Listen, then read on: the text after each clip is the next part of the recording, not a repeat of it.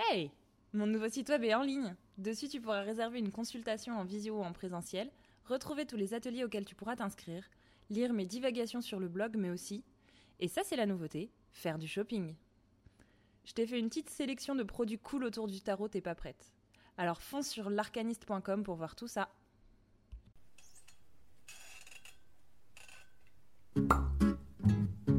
On s'y trouve bien. Mais ne croyez pas que c'est un repère Dans un d'alcoolique. coin pourri du pauvre Paris, sur une place, une espèce de fée d'un vieux bouge a fait un palace. Hello, bienvenue au Tarot Bistrot. Je suis ton hôtesse Pauline Aka l'arcaniste, tarologue créative et passionnée. Dans ce podcast, seul ou avec mes invités, on plonge au cœur du tarot à la bonne franquette. On va parler intuition, créativité, introspection et bien d'autres choses. Alors serre-toi un verre, assieds-toi à notre table et laisse-toi porter par les arcanes. C'est l'heure de l'apéro. Bienvenue dans ce premier hors-série de Tarot Bistrot où on accueille aujourd'hui notre toute première invitée ever, Déborah. Salut Déborah Coucou Pauline Alors, Déborah, tu peux la retrouver sur Instagram sous le pseudo Lame de Fond. Moi, je te suis depuis tes débuts dans le tarot de game parce que à l'époque où tu as créé ton compte, j'avais trouvé que ton pseudo était juste du génie et que ton identité graphique était bien trop cool. Puis de fil en aiguille, on a discuté avec Déborah et l'été dernier, je suis passée à Strasbourg et ce fut la rencontre. Alors, perso, j'aime beaucoup Déborah parce qu'on est plus ou moins sur la même longueur d'onde en termes de tarologie. Mais du coup, pour nos auditeurs et nos auditrices qui te connaissent pas forcément, est-ce que tu peux te présenter tout vite? Carrément. Eh ben, donc je suis Déborah, strasbourgeoise. Euh, je suis passionnée de tarot depuis euh, très peu, passionnée de psychologie depuis très longtemps, et du coup, ben avec euh, mon compte lame de fond, j'ai décidé de mêler les deux. Trop bien. Voilà. Alors, euh, donc Déborah, tu fais ce qu'on appelle du tarot projectif et psychologique. Est-ce que tu peux m'en Ah. parler un peu plus? Alors, euh, le tarot projectif, c'est euh, une méthode qui va permettre euh, de d'accéder à euh, des, des couches un petit peu euh, plus profondes de, no- de notre de notre psyché, on peut dire ça comme ça, de notre inconscient, euh, à travers la projection dans les lames de tarot. C'est-à-dire qu'on va utiliser le support visuel des illustrations de tarot et non pas euh, les mots-clés qu'on pourrait apprendre de façon euh, assez scolaire. Hum, On adore ça, apprendre Euh, scolaire. Ouais, bah, c'est une méthode qui m'a qui m'a tout de suite plu en fait. Hein. Quand j'ai vu ah tiens, il y a rien à apprendre par cœur ici, c'est merveilleux. Bienvenue dans le monde du tarot. Ouais, ça laisse libre cours en fait plus à, euh, l'intuition et euh, bah, à ce qui vient en fait naturellement, instinctivement, qui est euh, en général en lien avec ce qu'on porte à l'intérieur de nous en fait. Voilà, des choses qui ont besoin d'être exprimées. Trop cool. Et du coup, c'est quoi la projection? En fait, c'est quoi de se projeter dans une carte? Alors en fait, la, projection c'est un c'est un mécanisme euh, un mécanisme normal, un mécanisme naturel qu'on appelle un mécanisme de défense habituellement. Euh, en fait, ça consiste à euh, voir à l'extérieur de nous des choses qu'on porte à l'intérieur de nous. Euh, en fait, on utilise euh, ce mécanisme euh, de façon de façon très naturelle quand, par exemple, on va dire ah mais tu vas me prendre tu vas me prendre pour une pignasse, par exemple. En fait, là, ce qu'on est en train de faire, c'est qu'on est en train de prêter des pensées euh, à, euh, à des personnes extérieures, sauf que ces pensées, en fait, c'est pas ces personnes extérieures qui les ont, mais c'est bien euh, nous, en fait, c'est nous-mêmes. Donc, pour nous protéger, nous, de ce genre de pensées qui peuvent être ben, violentes, agressives, pas cool pour nous, et ben du coup, on va les projeter à l'extérieur de nous. Ok. Donc du coup, en fait, tu essayes de les prêter aux autres pour pas te dire que c'est toi qui te trouves être une feignasse finalement. Exactement, parce que c'est en fait ça serait euh, ça serait un peu intolérable d'un point de vue psychique euh, d'avoir euh, ce genre euh, d'avoir ce genre de pensée. Et donc euh, pour qu'elle puisse quand même exister parce que euh, c'est ça euh, toute l'astuce de la projection en fait c'est que euh, euh, en fait euh, le notre euh, inconscient il a besoin de quand même de, de, de laisser exister les choses. Et du coup euh, pour les laisser exister il les laisse exister à l'extérieur de nous plutôt qu'à l'intérieur Ok. Et du coup, alors, moi, j'ai fait un atelier avec toi cette semaine. C'était hyper cool. C'était donc un, atelier sur le shadow work. Et donc, dans le shadow work, on utilise la projection pour pouvoir aller travailler ce qu'on appelle les ombres. Est-ce que tu peux me parler un petit peu plus de ça? Oui. Alors, bah, le shadow work, en fait, je suis tombée dedans presque en même temps que je suis tombée dans, le tarot. En fait, c'est une, c'est une technique qui permet de, d'accéder effectivement à ce, que, à ce qu'on appelle l'ombre, qui pour Carl Gustav Jung est un réservoir dans lequel on aurait refoulé, réprimé des parties de notre personnalité tout au long de notre construction psychique, donc en général dans notre enfance quand même, parce que c'était des parties de nous qui n'étaient pas valorisées socialement, familialement, qui auraient pu être dérangeantes, qui n'étaient pas, qui pas adaptées en fait. En fait, quand on, quand on grandit, on fait des expériences dans notre vie. Initialement, on vient au monde et on a tous les pleins potentiels. C'est voilà, on est, euh, euh, il n'y a pas de limite en fait à, tout ce qu'on, à tout ce qu'on peut faire, à tout ce qu'on peut, euh, à tout ce qu'on peut créer. et en fait, on va faire des expériences. Donc, par exemple, euh, je sais pas, euh, on va être hyper créative et puis on va faire un petit dessin et euh, l'offrir à notre maman en rentrant de l'école. Et puis, bah, si ça se trouve, notre maman ce jour-là, elle a mal au crâne, elle n'a pas envie de voir notre dessin. Et puis du coup, elle va nous dire ouais, bon, bof, je verrai ça plus tard. Et puis le dessin, il traîne sur la table. Un jour, il finit à la poubelle. Et puis bah du coup, nous, en tant qu'enfants, on se dit ah ok, en fait, faire des dessins pour ma maman, c'est pas une bonne idée. C'est pas ça qui va me permettre de gagner des points. donc donc du coup, je laisse ça de côté, la créativité, tout ça, et hop, c'est refoulé. Et du coup, ça atterrit dans l'ombre. Ok. Et euh, voilà. Et donc on fait comme ça, en fait, euh, finalement, euh, en grandissant avec nos parents, avec nos profs, avec nos amis, nos compagnons plus tard. Et puis on arrive à l'âge adulte et on a grignoté la moitié, enfin bien plus que la moitié de tous nos potentiels. Et tout ça, ça traîne dans l'ombre. Voilà, donc le shadow work, ça consiste à ressortir euh, toutes ces parties de nous qui peuvent aujourd'hui nous servir à avancer et puis euh, à, faire des trucs cool. Et du coup, tu fais ça euh, comment avec le tarot? Alors moi, comme ma petite spécialité, c'est le tarot projectif, j'utilise la méthode du tarot projectif. Et en plus, c'est hyper, en fait, c'est hyper adapté. C'est comme ça que m'est venue l'idée d'allier les deux. C'est qu'en fait, l'ombre utilise beaucoup le mécanisme de la projection pour se manifester. souvent, ce qu'on reproche aux autres, c'est en réalité des, euh, justement des traits de caractère, des traits de personnalité, des comportements qu'on ne s'autorise pas soi-même. Ok, ça me parle ça. Non, ça me parle. Moi, je reproche aux autres de pas ranger et du coup, euh, je bah, du coup, c'est peut-être que je m'autorise pas de foutre le bordel, quoi. Bah voilà, mais ouais, mais c'est, enfin, c'est, typiquement ce genre de truc en fait. Hein. Euh, ou alors euh, une, tu vois, une, personne qui euh, qui est hyper travailleuse, qui va être une acharnée du travail, qui prend jamais de vacances. Quand elle voit les gens qui prennent des vacances, elle va être toujours dans la critique. Oh, mais celui-là, bah, justement, c'est une feignasse, il fait rien, il se repose tout le temps, il prend tout le temps des vacances, mais c'est parce qu'en réalité, lui-même aurait euh, justement besoin de reprendre contact avec cette partie, euh, cette partie de, lui qui, l'a refoulé. Euh, et qu'il ne s'autorise pas en fait, hein, parce que voilà, à cause de croyances, souvent à cause de l'éducation, du coup. Hein. Moi parce que moi j'ai été élevée dans une famille où bah, du coup les, mes parents étaient très très travailleurs et ne s'accordaient pas de repos et donc bah voilà du coup ils étaient tout le temps en train de critiquer les gens qui, qui prenaient des vacances quoi.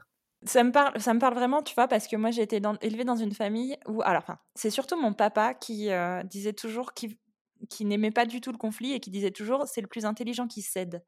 Et j'ai grandi avec cette phrase-là et en fait, euh, ça m'a fait céder sur des choses où des fois j'aurais pas dû céder. Et du coup, c'est vraiment, ça me parle en fait cette projection que les gens font sur toi et qui fait que du coup, euh, bah, tu te construis comme ça. Bah, c'est ça, ouais. Et en fait, on s'en rend pas forcément compte euh, non plus de ce genre de bah, choses. Tu t'en rends compte? Alors, justement, c'était une question que j'avais, ça. À quel moment tu commences dans ta vie une démarche de shadow work? C'est quoi en fait les déclencheurs? Alors, euh, je ne connais pas euh, toutes les histoires de tout le monde et comment euh, les gens commencent le shadow work. moi, ça s'est imposé à moi en fait. en fait, j'ai vraiment j'ai vraiment vécu une période hyper difficile en fait au boulot et, enfin voilà, c'est, en fait j'ai cumulé les burn-out. À chaque boulot que je faisais, je, je, ça finissait en burn-out. Mmh, on adore. Et ouais. et du coup, ben pendant très longtemps, je me suis pas posé de questions. Et puis la dernière expérience que j'ai eue, je pense que je devais être prête. j'ai commencé à me poser des questions parce que justement, je me suis rendu compte que je reprochais toujours les mêmes choses et j'avais l'impression qu'on me reprochait toujours euh, les mêmes choses.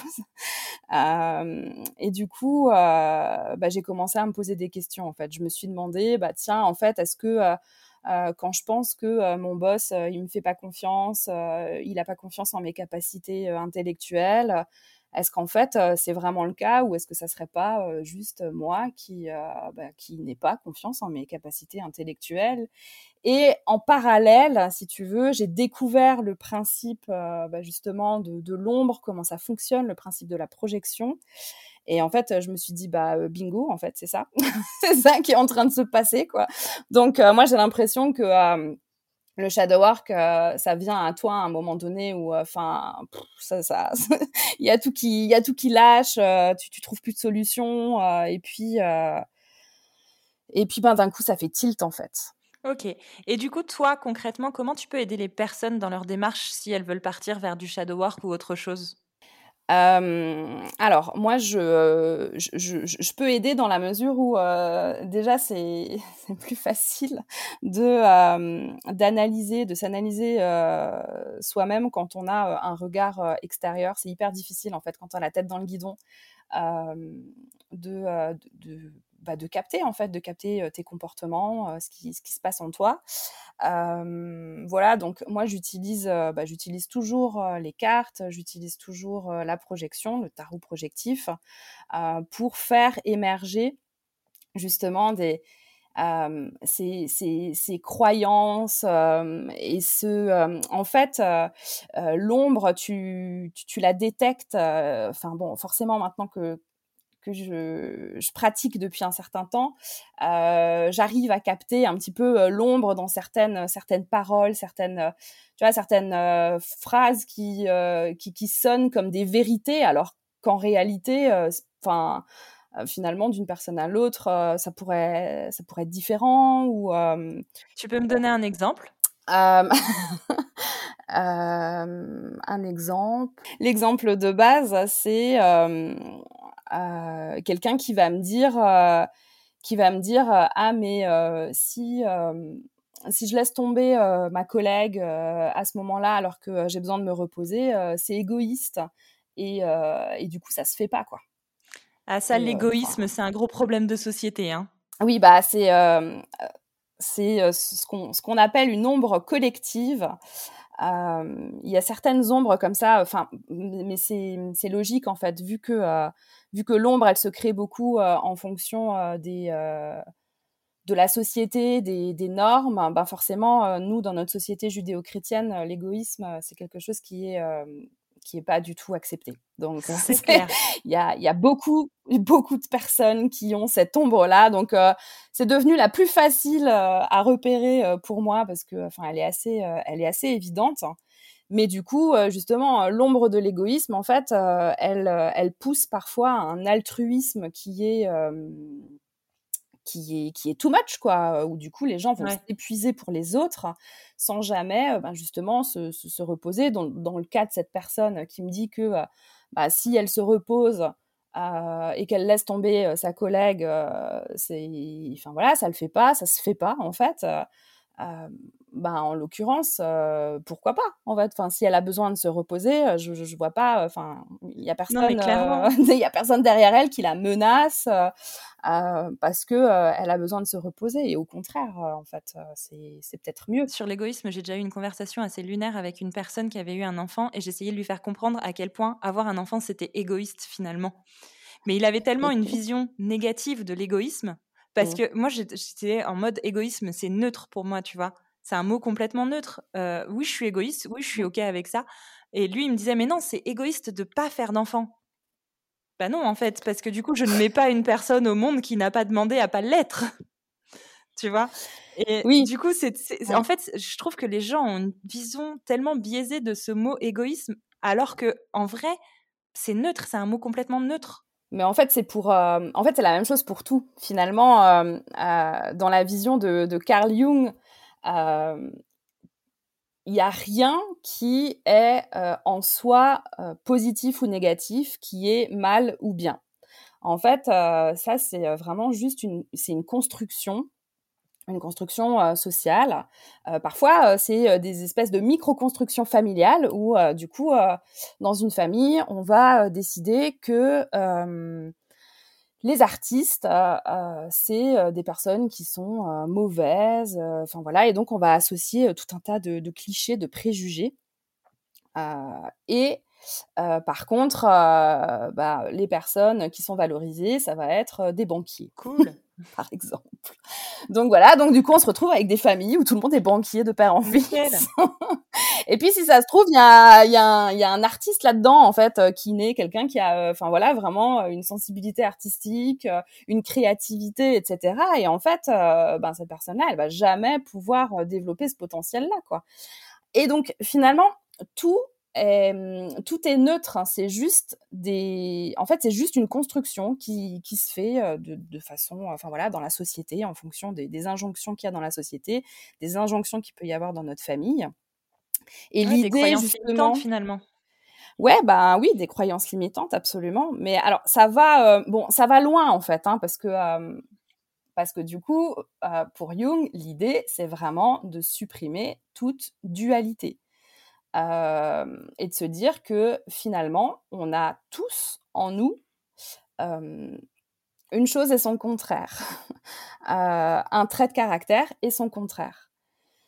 Donc, on a tous en nous de l'altruisme et on a tous en nous de l'égoïsme.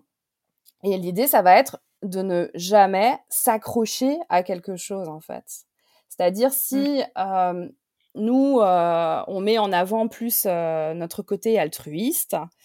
Euh, ben même ça, c'est pas forcément bon de vraiment s'y accrocher, le revendiquer. en fait, il faut gagner en souplesse pour pouvoir naviguer un petit peu entre ces polarités. Ouais, être dans un équilibre en fait. Alors moi, je parlerai pas d'équilibre. J'ai un peu, j'ai un peu un souci avec cette notion d'équilibre parce que pendant très longtemps, euh, moi, ça m'a, ça m'a posé problème parce que j'imaginais l'équilibre comme un, un point, euh, tu vois, un point euh, fixe, un point médian entre les deux. Ouais, au milieu. Voilà, mmh. au milieu, exactement. Et en, fait, l'équilibre, c'est toi qui le définis quelque part. Ben maintenant, pour moi, l'équilibre, c'est le mouvement perpétuel, en fait. Ok, j'aime bien cette définition c'est euh, la justement euh, tu vois la, la flexibilité euh, d'aller de, de, pouvoir naviguer vraiment d'un côté ou de l'autre en fonction des situations en fonction en fonction des besoins finalement mais tout à fait parce que au fil de la vie, on évolue tout au long de notre vie, donc on ne peut pas rester dans le même équilibre à 20 ans, à 30, à 40, etc. Donc j'aime beaucoup la définition que tu en as. Ouais, ça m'a mis du temps hein, quand même. Hein. Ah. Mais c'est pas grave, ça mettra peut-être moins de temps aux personnes qui nous écoutent. Eh bien, j'espère, hein, j'espère. Mais parce que, enfin voilà, après, il y a aussi euh, beaucoup de croyances qu'on peut avoir euh, qui sont euh, aussi euh, qui sont euh, qui transitent bah, actuellement euh, dans le monde de, de, la spiritualité en fait qui euh, où on s'imagine une, une, voie du milieu en fait hein. donc moi ça me ça me semblait ouf la voie du milieu. Je me disais waouh c'est tu vois un, un, état où bah ouais justement tu es au milieu il se passe rien t'es pas dans les extrêmes et tout c'est trop bien pour une personne comme moi qui est plutôt l'habitude d'être justement dans, dans, des, dans des états un petit peu extrêmes. Et en fait, euh, je me suis rendu compte que euh, bah, ça ça marchait pas quoi enfin ça me faisait plus souffrir qu'autre chose parce que j'arrivais jamais à atteindre ce point d'équilibre quoi puis du coup mmh. j'ai compris que bah, en fait ce point médian où rien ne bouge, en fait, à partir du moment où rien ne bouge, c'est que, enfin, c'est mort, quoi. Enfin, je veux dire, la vie, c'est le mouvement, quoi. C'est ça. Donc, du coup, ben, autant effectivement rester dans, dans, ce mouvement et puis et puis travailler sa souplesse. Non, mais c'est ça, clairement. Je suis tout à fait d'accord avec toi et j'aime beaucoup. du coup, il y a une question que je me posais. en fait, il y a des personnes qui potentiellement vont se dire, mais voilà, je me lancerais bien dans du shadow work, mais je suis pas sûre que ce soit pour moi. Qu'est-ce que je peux faire? Est-ce que tu as un conseil pour ces personnes-là qui bah, qui savent pas trop si c'est quelque chose qu'ils doivent faire, si c'est peut-être le bon moment, si c'est. Alors, c'est vrai que je, je, pense que le, le shadow work c'est pas une pratique non plus anodine. ça nécessite d'être dans un dans un état d'esprit où ben, on peut être on peut être calme, on peut avoir cette, cette clarté d'esprit qui est nécessaire en fait pour prendre du recul sur les choses et puis, et puis pour pouvoir nous, nous analyser avec bienveillance aussi parce qu'il il y a beaucoup de pièges dans le shadow work. c'est important la bienveillance. Ouais, c'est super important et je pense que enfin c'est vraiment la base en fait. Si si notre démarche de shadow work ne part pas euh, de cette, cette bienveillance, en fait, vaut mieux pas, vaut mieux pas y aller. Donc moi, j'éviterais quand même, ben, justement, des périodes où on où on est vraiment pas bien, on est au bout du rouleau, ça va pas du tout, c'est pas forcément le bon moment après, en fait, il y a en fait, après, on peut simplement, peut-être avant de se lancer dans une, dans une démarche importante, soutenue de shadow work, on peut peut-être commencer déjà par se renseigner sur le shadow work. Donc ça, c'est déjà c'est déjà pas mal. Essayer de, comprendre un petit peu comment ça fonctionne tout ça. Et euh, ben pour ça, euh, bon, j'invite tout le monde euh, à consulter mes posts sur Instagram. Mais on mettra tous les endroits où on peut te voir sur, en description. Mais aussi, il y a un petit bouquin qui est pas très très cher, qui est en, en, format poche. Je crois qu'il coûte, il coûte moins de 8 euros de euh, Jean Montbourquette qui s'appelle Apprivoiser son ombre. Euh, mais oui, je l'ai commandé, tu euh, m'as donné envie de le commander et en fait, j'ai pas encore commencé à le lire, mais je vais m'y mettre ce week-end. Ben, en fait, c'est vraiment, c'est vraiment la base, quoi. Je pense que, et, enfin, alors, je sais pas, je, enfin, moi, j'ai quand même vachement besoin de comprendre un petit peu le cadre théorique pour pouvoir me lancer vraiment dans une pratique qui soit safe.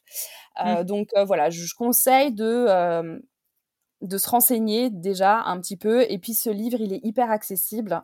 Et puis il coûte pas très cher. Donc voilà, il coûte moins cher qu'un qu'un menu au McDo. Donc je vous le mets en description comme ça si vous voulez le retrouver, le commander directement, il n'y a aucun souci. Voilà. Et et puis sinon, on peut déjà commencer à se poser des questions, en fait. Hein. On n'est pas obligé euh, de euh, faire euh, des trucs de fou pour faire du shadow work. parfois, juste se poser des questions, c'est déjà pas mal. Quel genre de questions, du coup? ben, du coup, la, la, la, question à se poser, donc en lien avec, avec cette fameuse projection, c'est ben, quel comportement des autres euh, vont provoquer euh, en moi des, euh, de, de, de, très fortes réactions émotionnelles, que ce soit de la colère. Bon, en général, c'est de la colère hein, quand même. D'accord. c'est rarement autre chose, mais mais bon, ça peut être aussi, je sais, enfin, de, de, de, la tristesse peut-être, pourquoi pas. Et, euh, et, une fois qu'on qu'on a fait la liste de tous les comportements qui nous agacent au plus haut point chez les autres, on va se demander, euh, ben, est-ce que c'est des comportements que je peux peut-être avoir et que je n'accepte pas chez moi et euh, qu'on peut me reprocher peut-être. Ou alors, est-ce que c'est des comportements que justement je ne m'autorise pas? Que je ne m'autorise jamais alors que en réalité je sens bien que j'en aurais besoin, que j'en aurais envie. Genre partir en vacances, quoi. Bah oui, bah typiquement, hein, typiquement se reposer. Euh, enfin ça, c'est un truc. Euh, bon, moi j'en ai. j'ai eu un exemple. Euh, voilà, j'ai eu un exemple vivant avec mon beau-père, quoi. Qui, enfin, c'était un truc de dingue, quoi. Et puis, tu sais, les gens qui travaillent dans des bureaux, c'est des feignasses, ils, tra ils travaillent pas physiquement, et ils sont assis toute la journée sur leur chaise. bah on adore.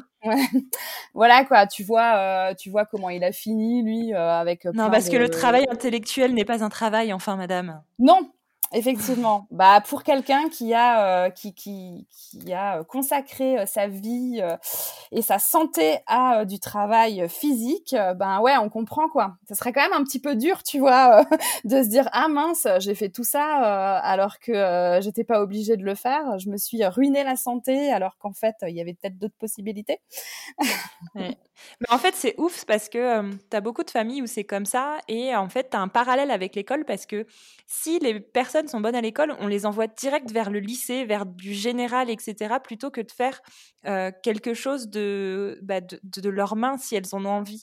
Et du coup, tu te retrouves dans un paradoxe un peu à la con, parce que tu es à l'école, tu as des bonnes notes, on te dit non, non, tu vas au lycée, tu as des bonnes notes, et en fait, toi, tu voulais faire autre chose de manuel, soit parce que ta famille, euh, du coup, tu viens d'une famille où le manuel est valorisé, soit parce que, en fait, tu es juste quelqu'un de manuel et tu as envie de faire quelque chose de tes dix doigts, quoi. Et c'est ça qui est ouf, parce que tu te retrouves bah, dans un truc un peu à la con, quoi. C'est là que tu te retrouves en terminale à faire des logarithmes népériens et rien y comprendre, enfin. Dis donc, ça sent l'expérience vécue, ça. ouais, non, mais après, moi, c'est vraiment quand j'étais gamine, je voulais faire un CAP, je voulais faire un truc, tu vois, manuel, je voulais faire de la maroquinerie, des choses comme ça. Mmh. Et euh, au collège, on m'a dit non, non, non, toi, tu vas au lycée. Bah, mmh. ok. Ouais, bah, euh, je, je, pense que euh, ça arrive, euh, ça arrive souvent. Et puis bon, bah ça c'est un peu, c'est un peu l'histoire de ma vie en fait. Hein. C'est pas pour rien que j'ai fini en burn-out à chaque boulot que je faisais. En fait, c'est parce que je faisais pas du tout ce que j'avais envie. Ah, ça vient pas de nulle part. voilà quoi. Je, c'était pas du tout pour ça que j'étais destinée et que je, que je, que je kiffais faire quoi. Mais, mais du coup, alors après il y a aussi des choses qui vont euh, qui vont encore plus renforcer euh, renforcer les ombres. Tu vois, il y a des personnes pour qui euh, on va dire la, construction elle est assez elle est assez souple tu vois quand quand tu as vécu dans un environnement assez assez aimant, que t'as pas vécu trop de traumatisme dans ta vie, tout ça tes ombres, elles sont moins, elles sont moins prononcées, elles sont moins envahissantes. Il y a plus de mmh. souplesse en fait. Et euh, alors que euh, ben euh, quand tu as eu une enfance un peu pourrie, bah là par contre ça va être hyper verrouillé quoi. Donc du coup il y a ben plus de chances que aux alentours de la trentaine il y ait vraiment un pétage de plomb euh, avec euh, avec euh, voilà burn-out, dépression, toutes ces toutes ces joyeusetés quoi. Mais c'est souvent à la, trentaine que tu fais un petit point sur ta vie et tu dis mais est-ce que c'est vraiment ce que je veux? Ouais. Bah, c'est exactement ça en fait. Mais bah, ça, du coup, il y a plein d'auteurs qui en parlent aussi, spécialistes du shadow work d'ailleurs, parce que effectivement, tu as ce truc où bah, justement, c'est un peu. Alors maintenant, ça tend peut-être à être un petit peu plus tard que ça se passe. Bon, je, ne sais pas trop. Euh, mais euh, initialement, en fait, c'était un peu arrivé à la moitié de ta vie, quoi. À la moitié de ta mmh. vie, euh, tu as passé toute ta vie à essayer de, de vivre euh, selon euh, des normes qu'on t'imposait, euh, des injonctions familiales, etc., au risque de complètement te laisser de côté. Et en fait, ben là, tu es arrivé à la moitié de ta vie, tu regardes plus trop en arrière, tu regardes surtout en avant en te disant ah mince, la, la fin est proche, le l'horloge tourne, il serait peut-être temps que bah, justement j'aille récupérer toutes ces parties de moi que j'ai laissées de côté euh, pour euh, aller euh, vivre ma meilleure vie parce que là, enfin, on n'a plus le temps, quoi.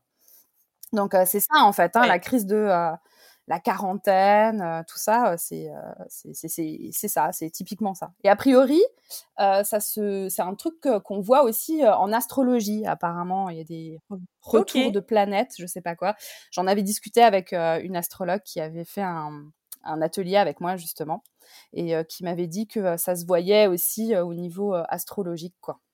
Ok, j'ai envie que tu me dises parce que moi, avant de te rencontrer, avant de discuter shadow work avec toi, j'avais cette vision du shadow work où on allait gratter nos ombres et puis après on chouinait pendant des heures, on n'était pas bien, ça, ça, mettait, ça te mettait sans dessus dessous et, et en fait, après l'exercice que j'ai fait avec toi, moi pas du tout. Alors, j'ai pas une, une enfance pourrie, j'ai pas été bien à l'école, mais j'étais très bien dans ma famille, j'avais une famille aimante. Donc concrètement, je pense que comme ce que tu dis, j'ai pas forcément énormément d'ombre peut-être par rapport à d'autres personnes, mais j'ai pas eu ce ce feeling, tu vois, de soit d'intense tristesse ou de colère ou tu vois des émotions qui ont été mmh très très trigger pendant des ateliers et du coup j'étais en mode bah, je t'en ai parlé même à me dire bah oui mais moi en fait je ressens rien tu vois je j'ai accepté la chose c'est ok et après quoi.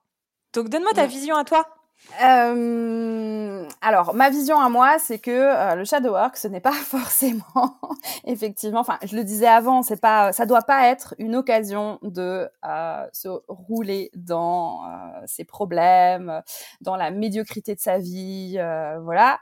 C'est le principal piège du shadow work et je pense que quand on commence, on tombe tous là-dedans. après, l'essentiel, c'est quand même de s'en ressortir vite fait après, c'est sûr, comme tu le disais, euh, peut-être que pour toi, euh, voilà, ça a été plutôt plutôt cool, si on peut dire ça comme ça. J'irais pas jusque cool, mais tranquille.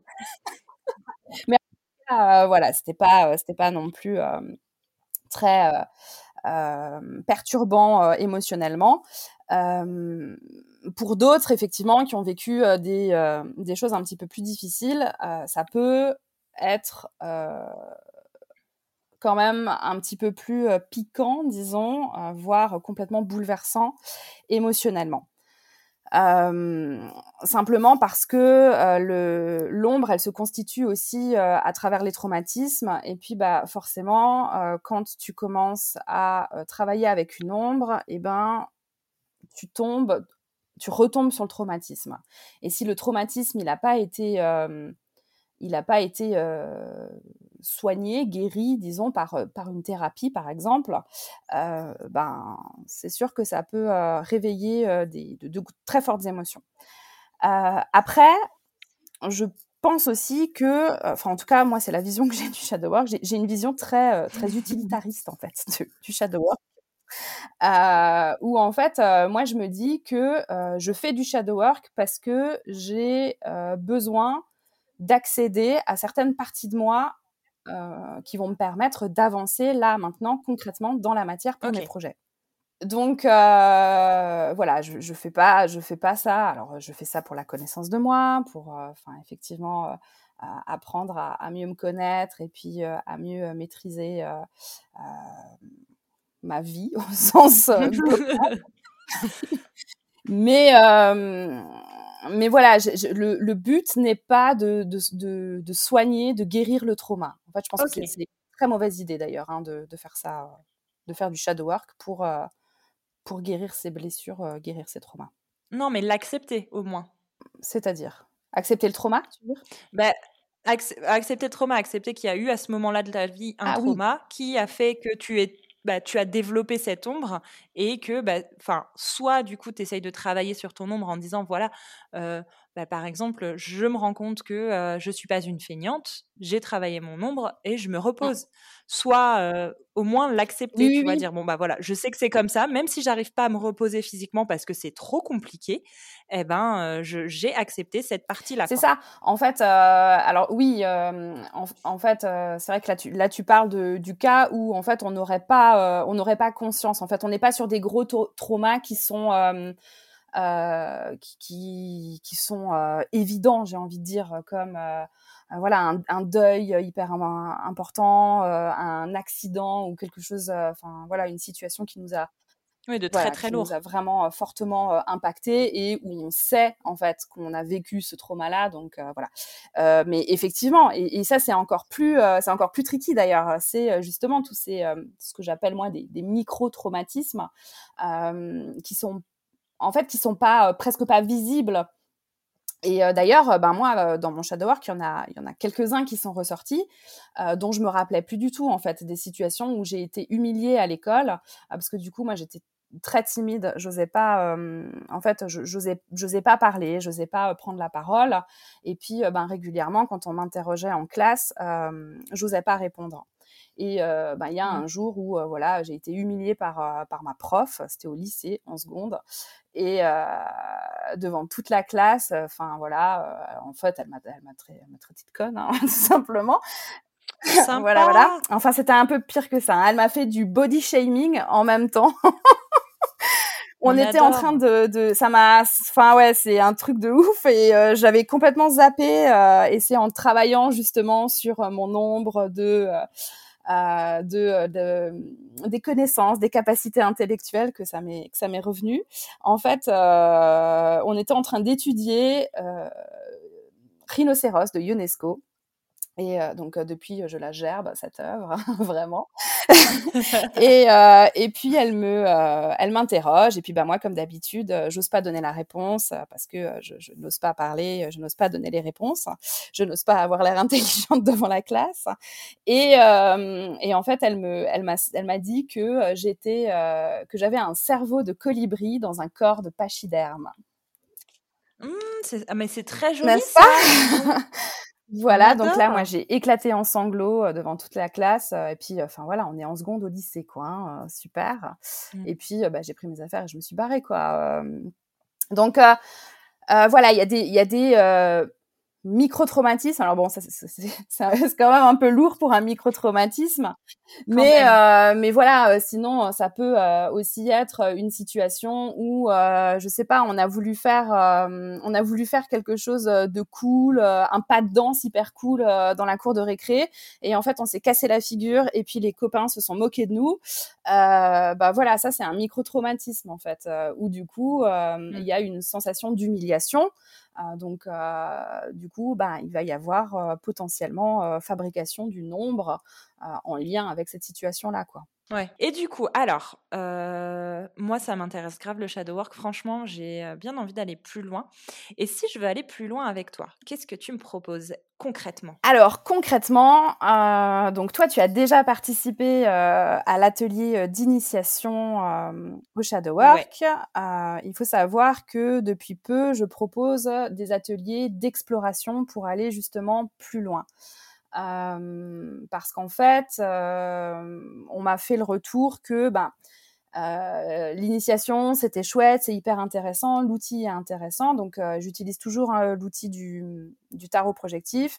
Mais par contre, seul, c'est hyper difficile de voilà de prendre, d'avoir le recul, de repérer aussi quand notre tu vois, quand notre inconscient, il essaye de bloquer, de mettre des, des barrières en disant ouais non là là tu passes pas là. Oui, et il faut, que tu, il faut le dire aussi parce que toi, en fait, dans l'atelier, tu es là, donc autant pour euh, nous donner l'exercice de faire du tarot projectif en nous expliquant un petit peu le protocole, comment ça se passe, et aussi pour nous poser des questions, pour nous questionner, pour aller plus loin. Comme ça, euh, des fois, tu viens, tu vois pas tout de suite, en fait, à quoi ça correspond, et en fait, avec les questions que tu nous poses, on, fait les liens petit à petit et du coup on rapproche tout et c'est trop bien quoi. Ouais, c'est ça. Donc euh, en fait, euh, bah après moi c'est ce que je, préfère faire quoi. C'est mon truc préféré en fait, hein, justement d'aider, euh, d'accompagner dans, dans, dans, cette, dans ces liens qu'on peut faire, dans, dans les questions qu'on peut se poser. Et puis en fait, moi je dis toujours, il faut partir du, du principe que bah, en fait on sait rien et on a tout à découvrir et donc du coup bah il faut tout questionner quoi. Et, et donc euh, je propose les ateliers d'exploration où là, vraiment, en fait, euh, on n'a plus toute la théorie, etc., euh, qu'on a déjà vu dans l'initiation. Là, on se concentre vraiment uniquement sur la pratique et on décortique les projections de chacun, chacune dans l'atelier. Et ben, du coup, moi, je vais, je vais pouvoir guider et puis permettre aux personnes d'approfondir, mais il y a aussi tout le groupe qui, euh, parce que, enfin voilà, moi je ne détiens pas non plus la vérité absolue. Parfois, euh, parfois il y a des voilà il y a des choses que euh, je vais voir euh, en fonction de euh, de ce que je sais de ce que je connais de mon expérience etc mais parfois ben, le regard des autres ça peut être hyper chouette aussi très enrichissant et ça donne d'autres pistes. En fait je pense que dans toute pratique comme ça de connaissance de soi l'idée c'est d'ouvrir des pistes de déblayer des pistes et puis d'aller explorer.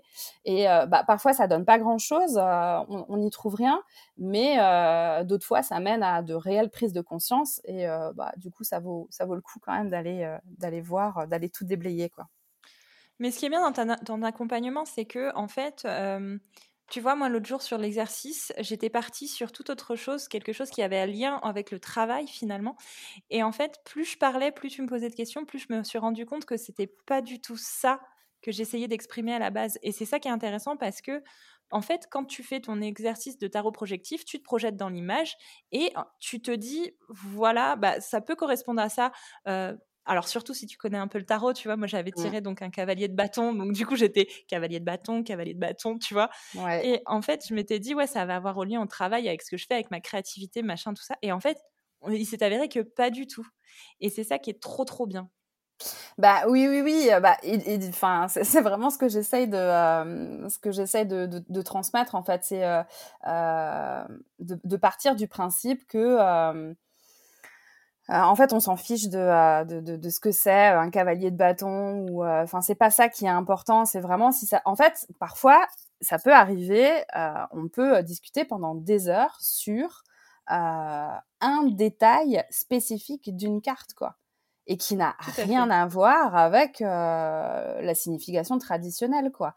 Mais c'est juste euh, ce ce personnage-là, ah bah tiens, il me fait penser, euh, il me fait penser à Tati Jeannette, mais tu vois, enfin, voilà, Tati Jeannette qui qui me gardait quand j'étais petite, et puis qu'est-ce qui se passe avec Tati Jeannette, etc. Enfin, en fait, à un moment donné, il y a l'inconscient qui s'exprime. Et, euh, et du coup, c'est pour ça que euh, moi, je dis toujours, il faut toujours revenir à la projection qu'on fait dans la description de la carte. En fait, ça, c'est la toute première étape du protocole projectif, c'est qu'on décrit la carte de façon objective.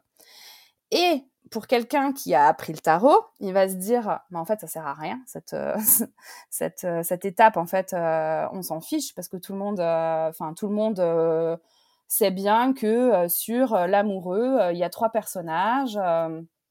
Je, bon, je parle de l'amoureux parce que je l'ai en face de moi, mais sur l'amoureux, il y a trois personnages avec un petit ange au-dessus, dans un soleil, il tire une flèche. tout le monde sait ça en fait. Il n'y a pas besoin de le décrire.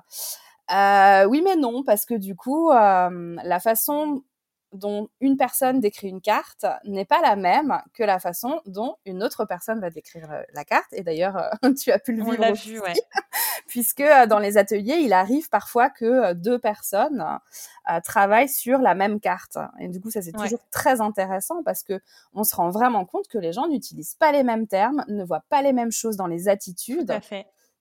Et en fait, bah, c'est sur ça qu'on va travailler c'est euh, bah, pourquoi euh, toi tu vois euh, le cheval, tu le vois en colère, et pourquoi toi à côté tu le vois déterminé.